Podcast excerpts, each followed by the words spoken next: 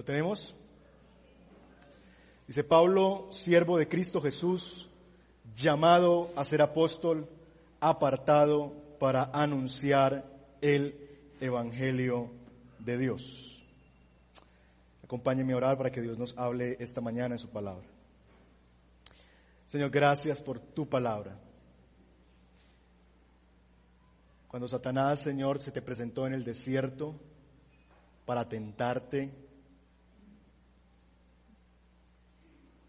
tú le respondiste, Señor, cuando Él te ofreció convertirte las piedras en pan y saciar tu hambre física y solucionar tus problemas físicos.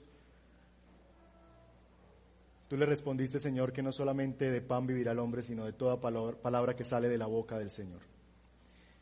Y los aquí presentes, Señor, lidiamos con problemas de este mundo, problemas de pan, problemas en nuestros matrimonios, problemas con nuestros hijos, problemas de salud, problemas de finanzas, problemas de este mundo y de esta carne, Señor y tenemos la tentación de atender a la oferta de Satanás que nos promete convertirnos piedras en pan. Permítenos, Señor, nosotros ser como Jesús y aferrarnos a la bendita y suficiente palabra de Dios.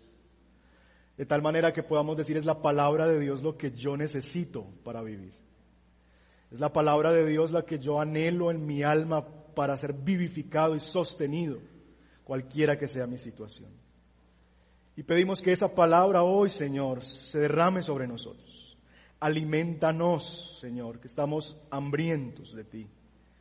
Alimentanos, Señor. De tal manera que estemos tan llenos que no tengamos que ir a recurrir, Señor, a los confites, Señor, a los dulces, a las porquerías, a la chatarra que Satanás nos quiere brindar para llenar nuestra alma y nuestro corazón. Que tu palabra sea suficiente para alimentar, Señor, tu pueblo, tu rebaño aquí presente. Alimenta tus ovejas, Señor. Alimentanos con tu palabra. Danos oídos atentos y por tu espíritu, Señor, manifiesta hoy tu presencia entre tu pueblo. Te lo pedimos en el nombre de Jesús. Amén. Amén. ¿Se ha preguntado usted alguna vez por qué es cristiano? ¿Sabe usted la razón o se ha cuestionado usted la razón por la que usted hoy se puede llamar cristiano?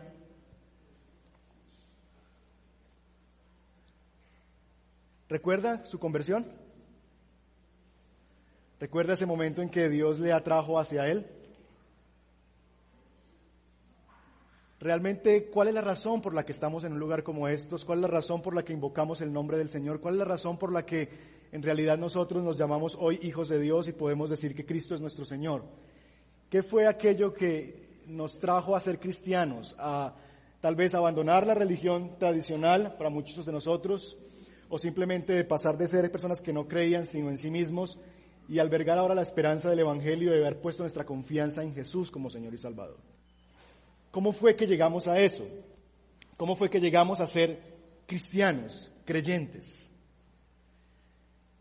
Spurgeon, que es tal vez uno de los que se mencionan como el príncipe de los predicadores y tal vez el predicador más grande de la historia, narra que un día siendo ya pastor estaba en su iglesia, en el lugar donde predicaba y estaba orando y estaba en una silla, eh, tal vez un lunes en la mañana, no dice el día, pero tal vez un lunes en la mañana pensando y de pronto le asaltó este pensamiento.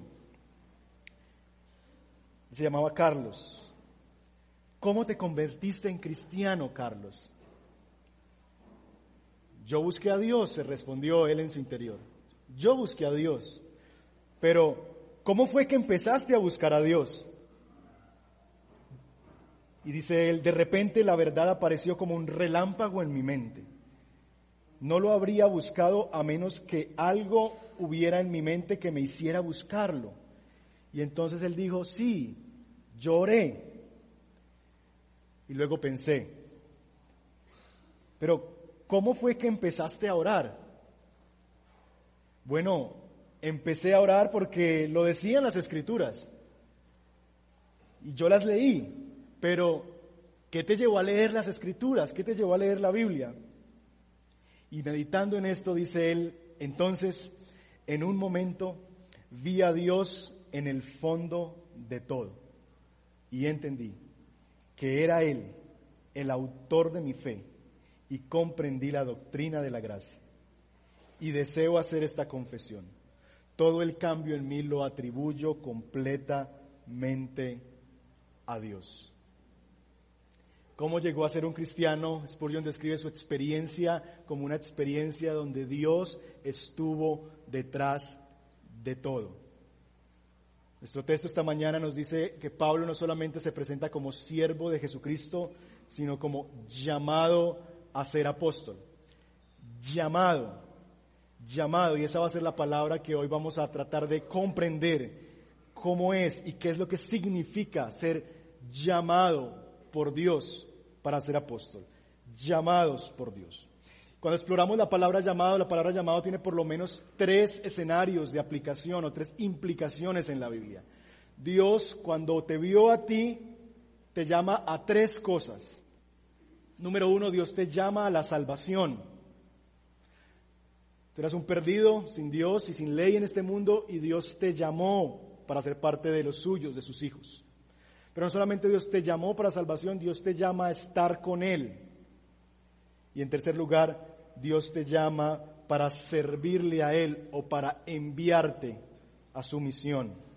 Llamado para la salvación, llamado para estar con Él y llamado a una misión. De alguna manera esos serán los tres puntos que si usted quiere ahí en sus notas irlos delineando desde ahora. Llamado, llamado para salvación. Llamado es tal vez de las formas favoritas en que la escritura describe a los cristianos. Los cristianos son llamados. Esta, mis hermanos, la palabra llamado es una palabra de suma importancia para el cristiano. ¿Saben por qué? Porque explica la razón por la que tú y yo somos creyentes. Si eres un creyente y tú no vives maravillado, asombrado de la gracia de Dios, es tal vez porque no entiendes lo que significa haber sido llamado por Dios. Si tú eres un cristiano y te cuentas como un hijo de Dios y te llamas cristiano, es porque Dios te llamó. No es porque tú fuiste más inteligente, no es porque tú fuiste el más apuesto y Dios dijo, necesito gente bonita en mi reino y te voy a llamar a ti porque eres muy apuesto, apuesta no eres porque eres muy rico o no eres porque eres muy pobre. No es por nada que sea en razón a nosotros, no es porque tú eres moralmente superior a los demás y eres un buen padre, eras un buen esposo y lo único que te faltaba era ser cristiano. Y Dios dijo, lo tiene todo excepto esto, démosle eso. No, eres cristiano porque Dios te llamó por el puro afecto de su voluntad sin mediar ningún mérito en ello. C.J. Mahaney dice que el llamado para salvación no es solamente una invitación de Dios al hombre para ser salvo. El llamado no es una invitación que se dice desde el frente, sean salvos, sean salvos. No, el llamado de Dios es mucho más profundo que eso. El llamado de Dios es la determinación de Dios para salvar a un hombre. Esto quiere decir, mis hermanos, que antes de tú venir a Cristo, Él vino a ti. Antes de tú venir a Cristo, Él vino a ti. Porque si Él no hubiese venido a ti, ¿saben una cosa? Jamás tú hubieras venido a Él. Si Dios no hubiera venido a ti, jamás tú hubieras venido a Él. Y esa es la dulzura de esta palabra, que Él me llamó, me llamó a mí. Ahora bien, será imposible entender la dimensión, la grandeza, la dulzura, la belleza de la palabra y de saberse llamado por Dios si yo no entiendo de dónde fui llamado. Si yo no entiendo quién era yo antes de ese llamado. Si yo no entiendo cuál era mi condición previa al llamado. La Biblia dice en Efesios capítulo 2, verso 1, que en otro tiempo, antes de ser llamados, ustedes estaban muertos en sus transgresiones y pecado. Piensen por un momento en la misma experiencia de quien escribe la carta a los romanos, Pablo. Y hace, hace, la semana pasada hablamos un poco de eso. ¿Cómo es posible que un hombre que asesinaba a cristianos, que creía que la misión de su vida era acabar con el cristianismo, ahora termine predicando a Cristo? Ahora termine arriesgando su vida por esa causa que antes perseguía. ¿Qué es lo que hace que un hombre como estos llegue a ser ahora un hombre como esto? ¿Será que acaso Pablo alguna vez se sentó a meditar y a calcular y dijo, pero hasta de pronto es cierto esto del cristianismo, hasta de pronto es verdad y yo creo que si veo las escrituras y si hago este análisis y realmente eso fue lo que lo convenció? No, en absoluto fue el encuentro con Dios. Cuando Dios se lo encontró, Jesús se le apareció en el camino y le dijo, Saulo, Saulo, ¿por qué me persigues? Dios lo llamó por su nombre y le dijo, ahora serás predicador a los gentiles. Si Pablo pudo hacer esa diferencia tan extraordinaria de haber sido alguien totalmente contrario al Evangelio y ahora ser un predicador del Evangelio, solamente tiene una explicación. Y es Dios lo llamó. Mis hermanos, previo al Evangelio yo era un muerto, incapaz de buscar a Dios. Yo no sé usted, pero que yo sepa, los muertos no pueden hacer nada. Y la Biblia me describe a mí como un muerto. No, yo no estaba enfermito y Dios lo que hizo fue sanarme. No, yo estaba muerto, muerto en mis delitos y pecados y era incapaz de buscar a Dios. Así que mi conversión no comienza con mi decisión, no comienza con algo que yo hago, no inicia en mí. Todo inició por la voluntad soberana de Dios en llamarme. Entonces, ahora que Él me llama entre los muertos, entonces yo puedo ir a Él. Todos nosotros caminamos la vida cristiana y cuando comenzamos pensamos que nosotros buscamos a Dios. Pero una vez avanzamos en la vida cristiana nos damos cuenta al mirar hacia atrás, no, esto no fue idea mía. Esto fue una encerrona divina. Esto fue Dios. Un autor lo ilustra como lo siguiente. Cuando tú vayas a entrar al cielo, la entrada del cielo tiene una puerta enorme y en la puerta hay un aviso que dice, vengan a mí todos los trabajados y cargados y yo los haré descansar. Y tú te ves a ti mismo y dices, sí, yo voy. Y uno entra por la puerta porque dice, yo voy a ir a Él. Pero cuando pasa y entra por la puerta y entra en la salvación del Señor, uno mira detrás y ve detrás de la puerta un aviso que dice, escogido desde antes de la fundación del mundo. Así funciona el Evangelio. Nosotros hacemos todo y es verdad porque realmente no es que Dios nos obligó, no, nosotros damos los pasos, nosotros caminamos hacia Él, pero si somos honestos, tuvo que haber sido Dios detrás de nosotros. Tuvo que haber sido algo más grande que nuestro deseo, algo más grande que nuestro interés por Dios los que nos trajo hacia Él. Spurgeon nos pinta un hermoso cuadro de cómo es este llamado. Dice lo siguiente, cuando el Espíritu Santo viene a la vida de un hombre, la flecha de Dios penetra en su corazón. No solamente pasa rozando el casco, no, o deja una pequeña seña en su armadura, sino que penetra entre las conjunturas del arnés y llega hasta lo más profundo del alma. ¿Han sentido, amigos queridos, ese llamamiento personal? ¿Recuerdan cuando la voz del Señor les dijo, levántate, te llama. Pueden recordar hace algún tiempo cuando ustedes dijeron, Señor, como Pablo, ¿qué quieres que yo haga? Cuando ustedes sabían que el Espíritu estaba obrando en ustedes y ustedes dijeron, Señor, vengo a ti, pues sé que tú me llamas. Dice Spurgeon, que es el más grande de los predicadores en la historia. Yo podría llamarlos a ustedes a la salvación por toda una eternidad sin ningún resultado.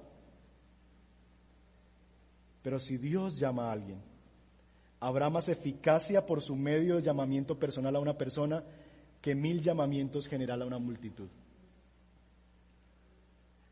Yo puedo desde este púlpito quedarme sin voz y llamándote de parte de Dios, arrepiéntete, cree en el Evangelio, abraza a Cristo, Él te llama. Y yo te lo puedo decir domingo a domingo a domingo. Pero cuando Dios lo hace, es una cosa diferente. Tanto así que yo le pongo fecha en el calendario. Dios me llamó a mí un agosto del año 2000, en mi caso. Y yo sé que fue, no recuerdo muy bien el día, pero sé que fue en un agosto del año 2000 que Dios me llamó a venir a Él. De esa manera, mis hermanos, es que Dios nos llama. Si eres un cristiano, tu conversión se debe al llamado de Dios. Y esa es la enseñanza de la escritura que se confirma en tu propia experiencia, en mi experiencia. Piensa por un momento cómo llegaste a Cristo. ¿No te parece que tu propio llamado al Señor tuvo un origen divino? ¿Recuerdas cómo fue tu conversión? ¿Recuerdas cuántas veces tú hayas escuchado lo mismo? Lo mismo. ¿Fue acaso cuando te predicaron el Evangelio la primera vez que tú escuchaste del Señor? ¿Cuántos de ustedes se convirtieron con la primera predicación del Evangelio que escucharon? La primera. Que nunca ustedes han escuchado que existía Jesús, que había un Señor que murió en la cruz por nuestros pecados. ¿Alguno aquí? Muchas veces. Decenas de veces. Centenas de veces escuchando el mismo mensaje.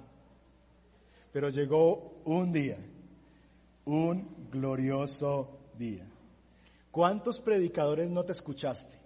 ¿Cuántos predicadores no te fajaste y te aguantaste en una silla diciendo hasta cuándo este man va a hablar?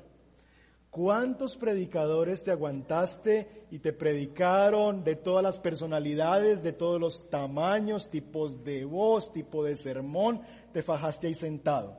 Pero hubo un día, un glorioso día, en que aún con el menos pensado no había nada especial ese día, pero ese día, tal vez en la sala de tu casa, en un devocional, tal vez con el mensaje de, un familiar tuyo que te compartió el Evangelio, alguien que te visitó en el hospital, un amigo que te hizo una llamada y te compartió del Señor, o un domingo en la mañana sentado en una iglesia como esta, que tú escuchaste la dulce voz de tu Señor diciendo, ven a mí, tú, ven a mí, por nombre propio. Gustavo, Freddy, John, Fiorella, Giselle, Paula, ven a mí. Ese día fue el día en que escuchamos la dulce voz de nuestro Señor. Glorioso día en que, como dice Spurgeon, la flecha del Espíritu atravesó nuestro corazón. Y entonces yo pude venir a Él y decirle, Señor, aquí estoy. Pero evidentemente, evidentemente, si yo pude venir a Él, fue porque el primero vino a mí. Dice la escritura que Dios no solamente nos llama a buscarlo, sino que Dios nos busca a nosotros. Hermanos, asombro, gratitud debe ser la respuesta adecuada cuando consideramos la gracia de Dios. Tú no estás aquí porque fuiste más inteligente. Tú no estás aquí, eres un cristiano porque eres mejor que los demás. Purita gracia de Dios. Muchos de nosotros sufrimos con familiares que no conocen a Cristo. Yo tengo familia que no conoce a Cristo. Tengo mi propio hermano que no conoce a Cristo. Y yo me pregunto, ¿acaso yo soy mejor que él? ¿Acaso es que yo tuve un mejor pedigrí? ¿Acaso yo viví una vida moralmente mejor que la de él antes de venir a Cristo? ¿Acaso yo fui más inteligente? No. Gracia de Dios. Gracia de Dios. Que no sé por qué razón y bendita razón me vio con gracia y me llamó a venir a Él. Y si hoy soy contado y somos contados como sus hijos es gracia de Dios. Gracia de Dios. Ahora bien, nosotros tendemos a pensar, ¿y por qué Dios me llamó a mí? Y podemos por lo menos vivir de dos maneras ante el llamado de Dios. Número uno, tú puedes decir, Dios me llamó a mí. Y eso nos puede llevar al orgullo y a la vanagloria de pensar que es por algo nuestro que Dios nos llamó. Y sentir, ay, yo soy el favorito de Dios. Ay, es que Dios conmigo sí. Y llevarnos a una vanagloria, a un, a un rechazo con los demás y decir, yo soy el llamado, los otros no. Esa es una manera de vivir en mi llamado que es incorrecta y que no proviene de Dios. La otra manera que yo puedo vivir con el llamado es Dios me llamó a mí. Y esa manera de vivir frente al llamado me lleva a la humildad y al reconocimiento de Dios. Ahora bien, mis hermanos, muchos de nosotros pensamos que Dios nos llamó porque le tocó. Y muchos de nosotros vivimos realmente pensando que Dios nos llamó porque le, fue una obligación para Él, porque a Él le tocó, porque dijo, pues ya que entrados en pérdidas, llamémoslo. ¿Qué vamos a hacer? Llamémoslo. No, muchos de nosotros nos sentimos llamados por Dios como cuando jugábamos fútbol y había el famoso jueguito de, no sé cómo le llaman aquí, en mi tierra le llaman pica pala. ¿Aquí le llaman cómo? Que es para escoger los jugadores, que se paran los dos capitanes, pica monto, eso, pica monto, pica pala. Y empezaban a jugar y empezaban, y entonces siempre eran los dos mejores jugadores en cada lado. Y empezaban a llamar, y primero escogían a los porteros, ¿sí o no? Necesitamos asegurar el arco. Y escogían los mejores porteros que podían tener los arqueros. Y los ponían en cada lado. Luego, el delantero, el que hace los goles iban escogiendo uno a uno, luego un buen defensa y ya después como que no importaba y empezaban de dos en dos. Tres dos, tres dos, tres dos. Y muchos de nosotros, los tronquitos, todavía seguíamos ahí parados esperando que nos llamaran. Y hubiéramos querido ser el primero, pero éramos el décimo, el once que escogían. Y uno estaba ahí y lo último que hacían los capitanes era, mira, pues, si usted coge este tronco, a mí me tocas, entonces cualquiera, cualquiera usted. Y lo escogían a uno. Usted, el gordito, el de las gafas, ¿cierto? El que tiene dos piernas izquierdas. Venga. Muchos de nosotros nos sentimos con Dios así. Sentimos que Dios no tuvo placer al escogernos. Sentimos que Dios nos escogió como porque hay que pesar con el muchacho. Elijámoslo. No. Dios nos eligió con sumo gozo. Fue tanto el deseo de Dios llamarnos que existió una cruz donde envió a su Hijo Jesucristo a morir. Así que no dudes del amor con el que Dios te llamó. Dios no estaba en la obligación jamás de llamarte. Dios te llamó porque te amó y te amó no sé por qué razón, pero te amó en Cristo y te llamó a venir a Él. De tal manera que si ahora eres un creyente, si ahora soy cristiano, es porque Dios me llamó y Dios me llamó con el mayor placer de su corazón. Él te eligió y me gusta pensar en el hecho de que si yo estoy en este mundo fue porque yo le gané la carrera a millones de otros que querían ser yo. En el vientre de mi madre, en el aparato reproductor de mi mamá. Yo le gané la carrera a millones de otros. Yo no. Dios quiso que yo llegara primero. Y eso es extraordinario. Pensar que soy yo y no otro. Dios me eligió con un amor gozoso. Así que mi hermano, el primer llamado que tú has recibido es un llamado a la salvación. Y si tú estás esta mañana, escucha, tal vez sea ese predicador que tú dices, ese día, yo escuché la voz de mi Señor llamándome a Él. Ven a Jesús, Él te llama.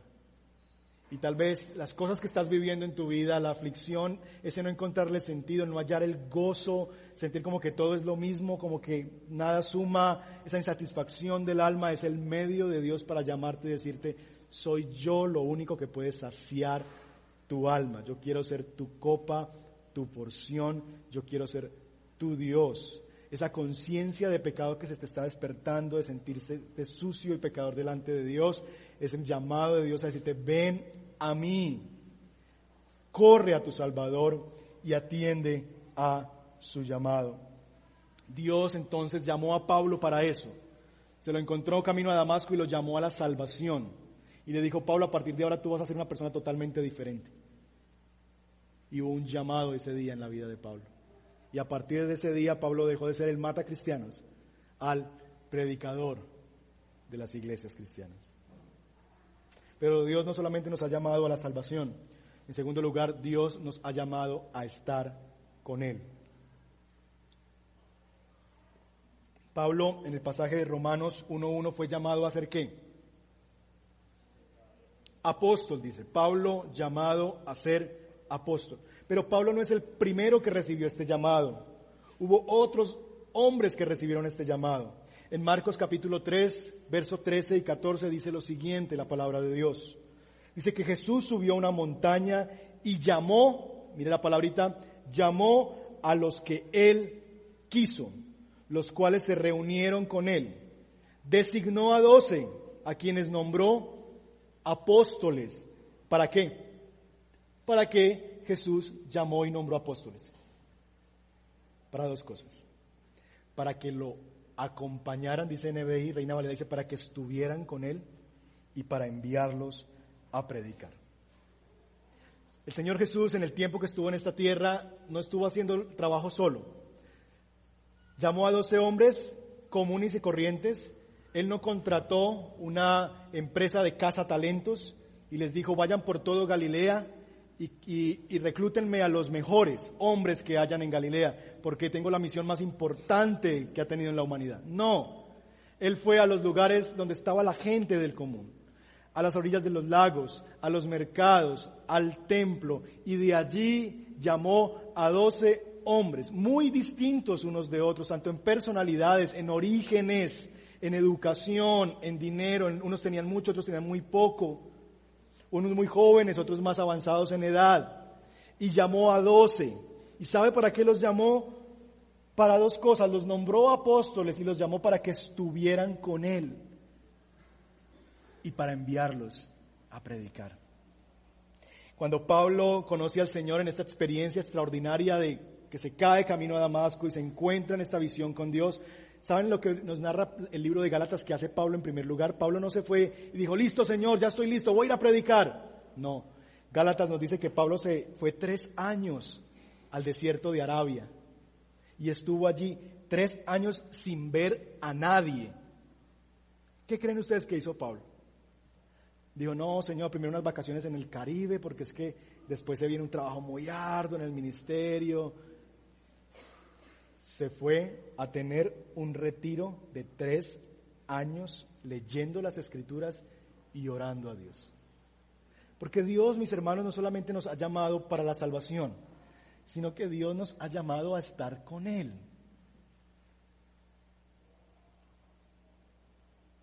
Primera los Corintios capítulo 1, verso 9, Pablo dice, fiel es Dios quien los ha llamado a tener comunión con su Hijo. ¿A qué nos ha llamado Dios?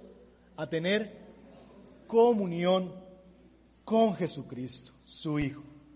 Así que mi querido hermano, Dios no solamente te ha llamado a la salvación, sino que Dios te ha llamado para que tengas comunión con Él. Si hay una marca que nosotros predicamos en este púlpito y de esta iglesia es el Evangelio tiene implicaciones relacionales. Dios no solamente, el, Evangelio no solamente es un pasaporte para el cielo y un salvoconducto del infierno, no. El Evangelio es relacional. Dios nos salva, nos llama para salvarnos, sí, pero no solamente para eso, sino para tener una relación con nosotros. Y eso es extraordinario. Como el Dios del universo, el dueño de la finca, el dueño de todo, el Señor de señores, el Rey de reyes, el que tiene el mundo en la palma de su mano, quiere que yo esté con Él. Quiere tener una relación conmigo. Quiere que yo le hable. Quiere hablarme. Y lo más asombroso de todo es que Dios no solamente quiere relacionarse con sus amigos. ¿Saben por qué? Porque no tiene ninguno. Todos éramos enemigos de Dios, sino que Dios está llamando a sus enemigos para tener una relación con Él. Y eso es lo más asombroso del Evangelio. Que Dios llama a sus enemigos para que estén con Él. Nosotros evitamos la gente que no nos cae bien y nuestros enemigos. Jesús llama a sus enemigos a que tengan una relación con Él. Y en esa relación los transforma. Nosotros queremos que la gente cambie para tener una relación con ellos. El día que cambies, podemos ser amigos. Jesús te toma, siendo enemigo de Dios, te da su salvación y te dice, no importa, yo sé que me vas a hacer esto, yo sé que todavía vas a hacer esto otro, pero yo quiero relacionarme contigo. ¿Saben por qué? Porque es en la relación con nosotros que nos cambia. ¿Sabe qué es lo que nos quiebra a nosotros y nos hace ser transformados? No el miedo. El miedo es poderoso y el miedo nos puede cambiar. Ay, me voy a condenar en el infierno. Eso puede producir ciertos cambios. Pero los cambios más significativos en nuestra vida se dan cuando consideramos el profundo amor de Cristo. ¿Cómo es que Dios todavía me ama a mí? Yo no puedo entender cómo alguien todavía quiere relacionarse conmigo y me llame a mí a estar con Él cuando yo soy lo que soy. Y eso quiebra el corazón. Y eso hace cambiar el ser humano. Que Dios haya decidido venir a habitar entre nosotros y a tener una relación con nosotros. De hecho, es tanto el deseo de Dios de relacionarse con nosotros que se vino a vivir dentro de nosotros. Él se vino a vivir en esta posilga que es nuestro corazón y mi corazón que está sucio, desordenado. Y él dijo, no importa, yo me quiero ir a vivir contigo. Señor, pero déjame, yo lo barro primero, déjame, yo arreglo ciertas cositas, todavía que yo no estoy tan bien. No, no, no. Es que cuando yo esté ahí, yo voy a ser el que limpia. Es que cuando yo esté ahí, yo voy a ser el que barre debajo de esa alfombra donde escondes tus pecados. Es que cuando yo esté ahí, yo soy el que va, el que va a pulir todo y el que va a hacer que, que esa vajilla sea reluciente. Así que no es que, Señor, déjame que yo esté listo, déjame yo organizo mi corazón, porque qué pena contigo. Es todo lo contrario. Es, yo voy y te encuentro tal como tú eres. Y mientras estoy contigo, mientras tenemos una relación juntos, mientras que caminas a mi lado, mientras que juntos vamos caminando, yo dentro de ti, tú en mí, tú en Cristo, yo en Cristo, él en nosotros, entonces vamos siendo transformados a la imagen de aquel que nos llamó de las tinieblas a su luz. Él nos cambia mientras está con nosotros. Él nos cambia mientras camina con nosotros. Así que Dios no solamente nos llama a librarnos del infierno, sino para deleitarnos en su presencia. Mis hermanos, Dios nos llama para que disfrutemos su presencia. ¿Disfrutas tú la presencia de Dios? ¿Conoces la palabra delicia, deleite en Dios? Porque puede ser que tú seas cristiano y hayas sido llamado a la salvación, pero todavía si eres honesto contigo mismo, no has experimentado eso que se llama placer en Dios. Que Dios no solamente quiere, tiene deberes para mí y normas y reglas que, que yo debo cumplir, sino que Dios quiere que yo me tenga placer en Él. Y tal vez tú llevas años caminando en Cristo y todavía no conoces eso. Porque no has recibido o no has aceptado el segundo llamado a estar con Él. Es tanto el anhelo de Dios de estar con nosotros, de llamarnos a Él, que Dios usa muchos medios para llamarnos a Él, a estar con Él. Déjenme darle por lo menos dos formas en que Dios te llama a estar con Él. Número uno, se llama aflicción. Aflicción. Dice C.S. Lewis, o dijo C.S. Lewis, Dios nos susurra a través de la creación. Uno se levanta en la mañana, abre la ventana. Bueno, hoy día con tanto contaminación no es, así. Pero imagínese que usted está en una montaña y escucha a los pajaritos y ve la creación de Dios. Y eso le susurra algo de Dios. Hay un Dios. Hay un Dios. Esta semana me compartió alguien su testimonio que estuvo en Australia y conoció animales que pensó que ni existían, ni siquiera en el álbum de chocolatinas. Dijo, y yo los veía y los podía tocar. Dijo, ¿y cómo la gente no cree que hay un Dios cuando hay todo esto? Bueno, Dios nos habla en la creación, nos susurra en la creación. Pero sigue diciendo Lewis, Dios nos susurra en la creación, pero Dios nos habla a través de la escritura. Y es cuando venimos un domingo en la mañana y escuchamos el sermón y usted dice, es como si fuera para mí, es como si alguien le hubiera contado al pastor mi historia, es como que si todo el mundo se me hubiera borrado y que yo estaba sentado ahí solo con él de frente y la palabra de Dios vino a mí, me estalló ahí mismo. Palabra de Dios. O un devocional en la mañana, yo abro las escrituras y justo lo que yo estoy necesitando viene a mí. Bueno, es porque Dios te habla en la escritura. Así que Dios nos susurra en la creación, Dios nos habla a través de la escritura, pero Dios nos grita en el sufrimiento. Dios nos grita en el sufrimiento. ¿No les parece a ustedes que nuestras oraciones son mucho más apasionadas cuando estamos en dolor y en aflicción? ¿No les parece que oramos más cuando estamos en dolor y en aflicción? ¿No les parece que buscamos más a Dios y hasta nos arrodillamos y nos postramos y hacemos actos de contrición cuando estamos en aflicción? ¿Por qué? ¿Se ha preguntado usted por qué? Tal vez, tal vez lo que Dios está haciendo detrás de todo es gritando, ven a mí, escúchame, te quiero hablar, quiero ser el centro de tu vida, te quiero saciar de mi bien, quiero que tú veas que yo quiero ser el centro de tu corazón. Dios nos grita por medio de la aflicción. No hay oraciones más apasionadas, no hay momentos más profundos en la presencia de Dios que cuando estamos en sufrimiento y en dolor. Esa es la manera en que a veces Dios nos grita. ¿Te está gritando Dios? ¿Te está gritando Dios?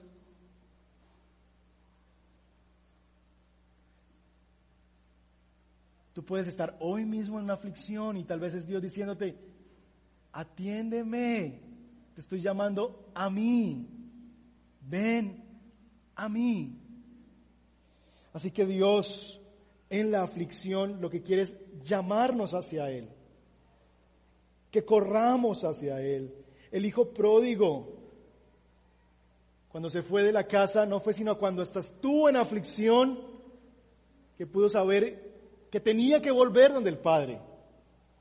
Muchos de nosotros tenemos que estar ahí en ese punto de nuestra vida para entonces volver en sí y decir, ¿cómo es posible que yo esté comiendo esta basura? Cuando en la casa de mi Padre hay banquetes, cuando yo me deleitaba, en casa de papá. Y entonces vamos a Dios en la aflicción, nos postramos y le decimos, Padre, he pecado contra el cielo y contra ti, no merezco llamarme tu hijo, hazme como uno de tus jornaleros y recibimos el llamado de Dios y decir, te estaba esperando, te estaba esperando. La aflicción es el medio por el cual Dios nos grita para que atendamos su voz y vengamos a Él. Pero Dios no solamente usa la aflicción, Dios también usa la frustración para hacernos venir a Él.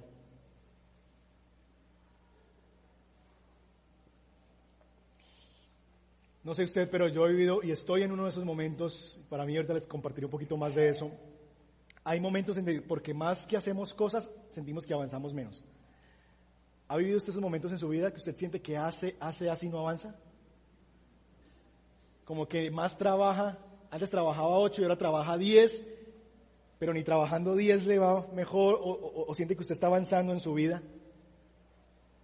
Y nos sentimos tan agobiados, súper ocupados, sentimos que todo nuestro esfuerzo por ponernos al día o avanzar en relaciones que están dañadas y que ponemos un granito de arena y que damos el paso y atendemos el consejo y como que avanzamos y que nada funciona y que todo es insuficiente? ¿Se ha sentido usted así alguna vez? ¿Frustrado porque no avanza? Porque usted acelera y acelera y acelera y acelera y el carro sigue ahí. Eso se llama frustración. Y es como el carro cuando se mete en un lodazal. ¿Ha habido esas experiencias en fincas donde usted mete el carro a una manga y ha llovido mucho y el carro ha estado ahí por mucho tiempo? Y usted va a tratar de sacar el carro y el carro empieza a patinar. Instintivamente lo que nosotros hacemos es acelerar más. ¿Sí o no? Como que sentimos que si aceleramos más, va a salir más rápido. Pero ¿qué es lo que pasa cuando aceleramos más? Peor. Peor. Así a veces se encuentra nuestra vida. Estamos en un fango estamos en una manga y estamos metidos en un hoyo, no sabemos qué hacer y la extraordinaria idea que se nos ocurre es hay que trabajar más, hay que darle más duro a esto, hay que hacer más esto, hay que hacer, hay que hacer, hay que hacer, hay que decir, hay que cantaletear más, hay que regañar más y metemos el acelerador a fondo. Y lo que nos damos cuenta es que cada vez es peor. Cada vez es peor. Cada vez es peor y empeoramos entonces la situación. Cuando realmente lo que debemos menos hacer es acelerar en ese momento, sino parar, bajarnos, tal vez poner una cuña en la llanta o pedir a alguien que nos dé un empujoncito, lo que sea, pero menos acelerar. Así a veces luce nuestra vida, metidos en un fango y tal vez tú estás acelerando a fondo.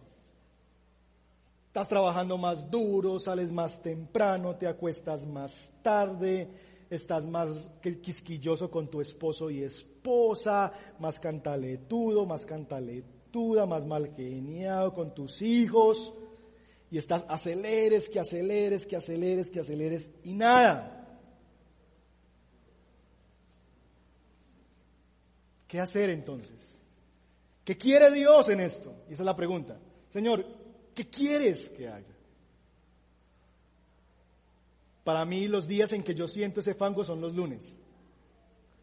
Los lunes son la cosa más aterradora para mí en las mañanas, porque viene toda la ansiedad y la preocupación de casos, iglesias, familias, personas, toda la culpa de cómo prediqué mal ayer, lo que dije, lo que no dije, familia, los hijos, la esposa, lo que no hice, etcétera, etcétera, etcétera.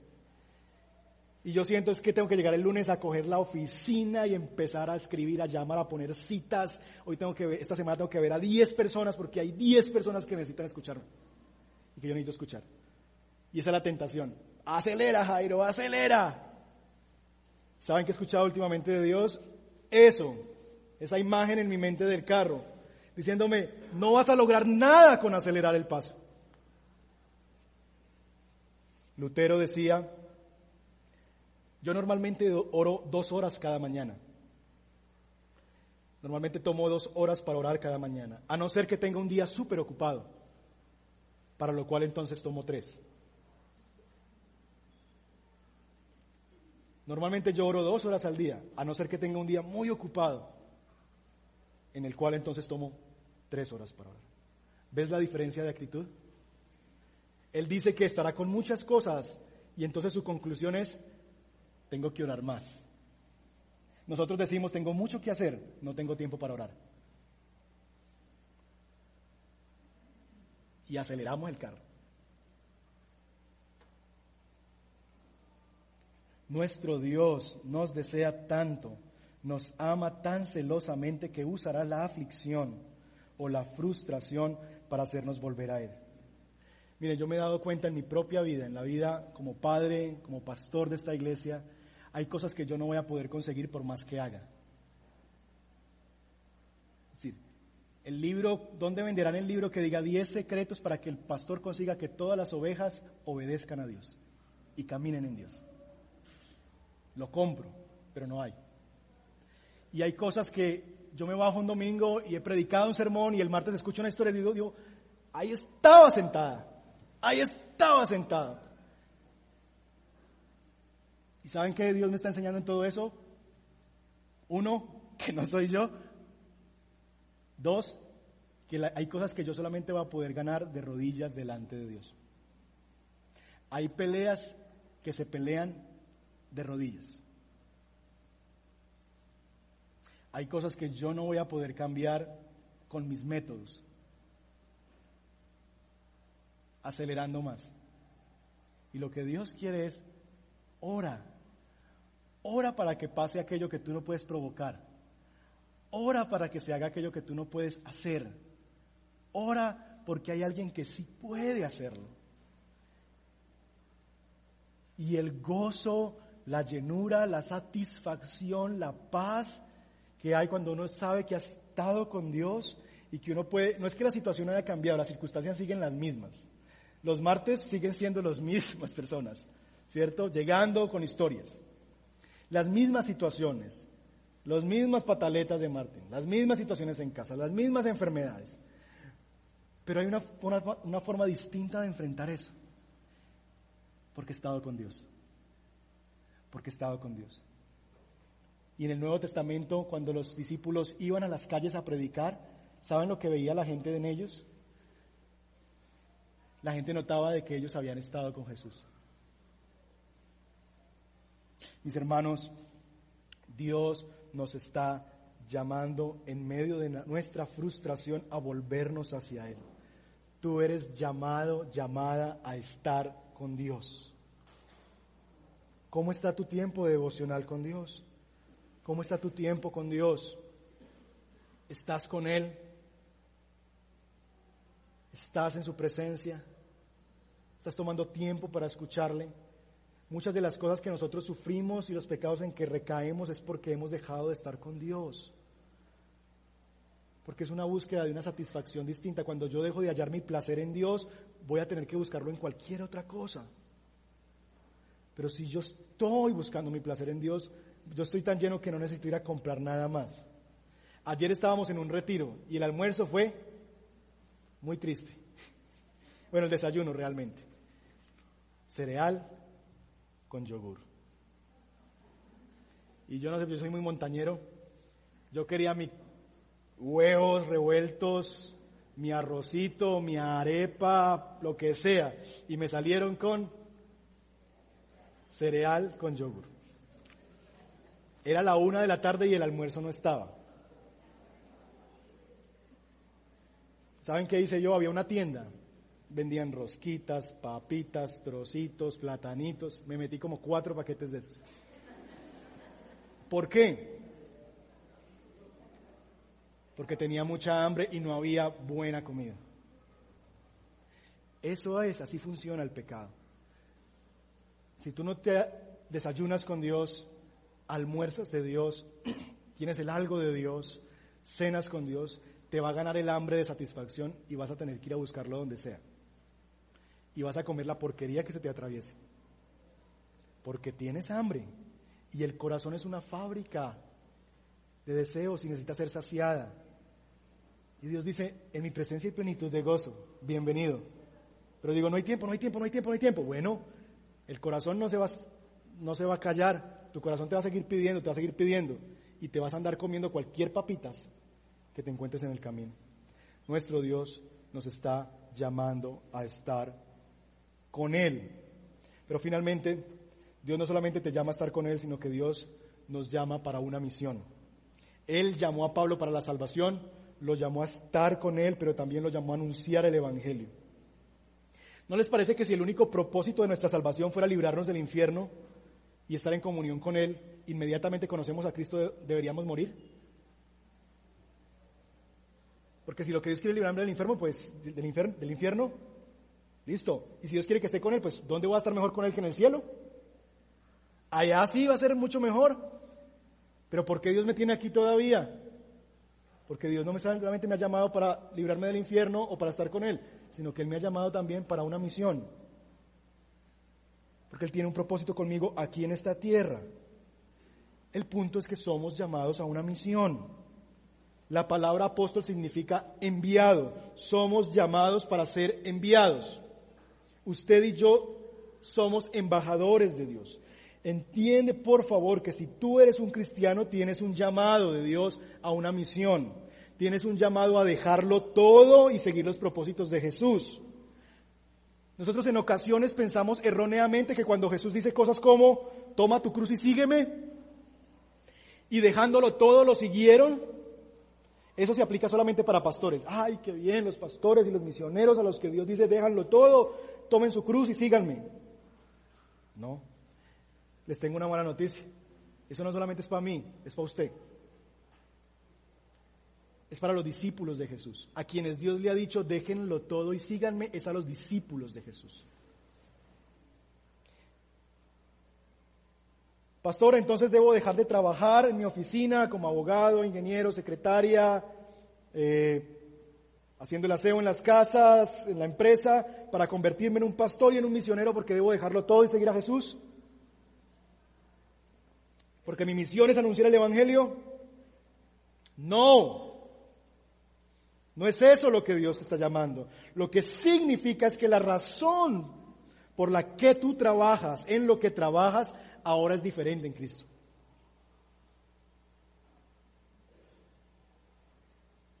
Cambiaste de Señor, es lo que debes entender. Y tú antes trabajabas como ingeniero, abogado, secretaria, persona que hace aseo en casas, lo que sea que hagas, obrero, lo que sea, empresario, y tú tenías un Señor que eras tú mismo. Tus propósitos, tus deseos, tu grandeza. Pero ahora tú has venido a Cristo y así como le entregaste tu matrimonio, tu vida personal, entregarle tu forma de hacer trabajo, tu forma de hacer empresa, tu forma de laborar, porque Él ahora es el Señor tuyo, Él es tu nuevo patrón. Así que ya no lo haces para construir, engrandecer tu reino, ya no haces lo que tú quieres, sino que entiendes que tu actividad es un recurso dado por Dios para cumplir los propósitos de Dios en el mundo. Lo que tú haces, sea lo que sea, vender dulces, hacer aseo en casas, vender celulares, construir apartamentos, vender tejas, administrar propiedades, lo que sea que hagas, es un recurso de Dios para su reino.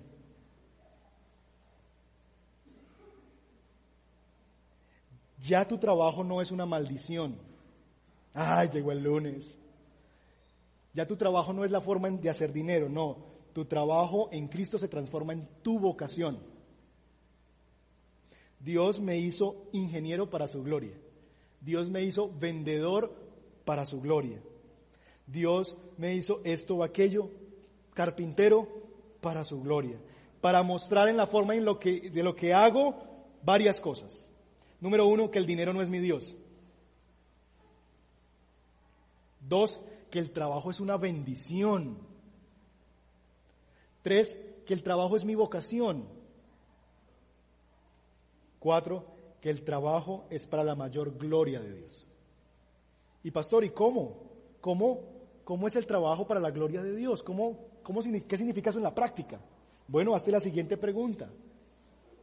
¿Cómo tengo que trabajar para que mis compañeros, mis clientes, la competencia, vean a Dios más como Él es? Pregúntate, ¿qué se hace evidente en la forma en que tú trabajas? ¿Se hace evidente la belleza, el amor, la bondad, la integridad, la entrega de Dios? ¿O se hace evidente mi ambición, la pereza, hacer del trabajo mi prioridad y mi Dios? ¿Qué es lo que se hace evidente en tu trabajo, en la forma en que tú trabajas? ¿Qué es lo que tú estás construyendo allí? ¿El reino y los propósitos de Dios o los tuyos? Tu propósito principal en la vida, mi propósito principal en la vida es Cristo y la gloria de Dios, la proclamación del Evangelio. Así que tú eres llamado, eres enviado por Dios al mundo como embajador de Dios, eres llamado a ser siervo de Jesús. Tú eres un embajador. Y el embajador lo que hace es representar algo más grande que él mismo, una nación. Tú eres un embajador de Dios en el mundo. Y tú representas algo mucho más grande que tu nombre y tu reputación. Tú representas el reino de los cielos.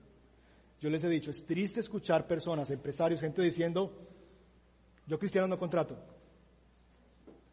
Muy triste, porque son los más flojos, porque son los más quejumbrosos, porque son los más malos trabajadores que hay, chismosos. Muy triste, porque lo que tú estás haciendo en tu trabajo es ser un embajador, y ese no es el reino de los cielos, y ese no es el Dios que profesamos. Deberíamos trabajar para la gloria de Dios. Y que se haga evidente la bondad, el amor, la integridad, el carácter, la santidad, la pureza, la justicia de Dios en la forma en que yo trabajo. Y eso no es diferente en mi caso, porque yo también trabajo para la gloria de Dios. Aunque a los niños de los pastores les pregunten en el colegio su papá qué hace, nada, él es pastor. Mis hermanos, algunas implicaciones para terminar. Algunas implicaciones. ¿Has sido llamado por Dios a salvación? Y de nuevo, tienes que preguntarte esto.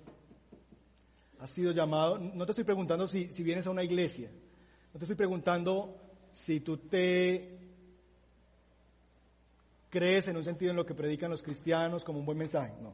Estoy preguntando si Él te ha llamado. ¿Ha la flecha del Espíritu Santo atravesado tu corazón? De tal manera que tú te has visto como un pecador miserable que requiere salvación y has clamado por un gran Salvador te has dado cuenta que tú eres un gran pecador, pero Cristo es un gran Salvador y has clamado por Él por salvación y has entregado tu vida y le has dicho, Señor, te pertenezco, soy tuyo enteramente, cámbiame, transfórmame, hazme tuyo. Has sido llamado por Dios para salvación. Tal vez hoy sea ese día en que Dios te está llamando y te dice, ven, porque Dios ya ha ido a ti. Número dos, ¿estás en sufrimiento esta mañana? ¿O estás en frustración, te sientes frustrado porque no avanzas y hay cosas que tú ves que no vas a poder cambiar y te sientes tan frustrado, tan cansado, tan cansada de remar el barco y ver que no avanzas? Mi querido hermano, hermana, no aceleres más.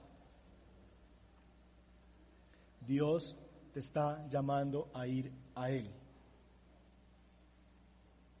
No andes con la aguja en rojo. Muchos de nosotros andamos con el olor del carro todos los días. Como que el domingo la aguja medio llega a la mitad y ya el miércoles estamos andando con el olor. En cualquier momento te va a sacar la mano. Ten tiempo con Dios. Acude a su llamado cada mañana, cada día a estar con Él. ¿Que estás muy ocupado? Dobla tu tiempo de oración entonces. Dios te llama a Él. Ora. Y si tienes mucho que hacer, ora más. Busca a tu Dios. Pelea con Dios y dile, no me voy a ir de aquí hasta que no me bendigas. No me voy a ir aquí hasta que te haya escuchado a ti. Muchos abrimos nuestra Biblia, nuestro devocional y... Ah, ah, ah. No, Señor, yo no me voy a parar de aquí, de esta silla. Yo no me voy a ir, voy a montarme en el carro, pero yo no voy a estar pensando en otra cosa, sino en qué es lo que tú me quieres hablar aquí. Yo no me voy a ir a la cama a dormir hasta que no sepa que mi Dios me ha hablado en este día, en que Dios me ha dicho, en que Dios me ha alimentado. Porque si Dios no te alimenta, si tú no vas al alimento de Dios, si no, tú, no te alimentas de Dios, entonces vas a ir a querer alimentarte en cualquier otra basura, en cualquier momento. Porque hambre te va a dar. Siempre te va a dar hambre. Ven a Dios. Tres, Dios te llamó para enviarte al mundo. ¿Vives como un embajador en el mundo? ¿Vives en tu profesión, en tu vida como un embajador en el mundo? Déjenme orar esta mañana.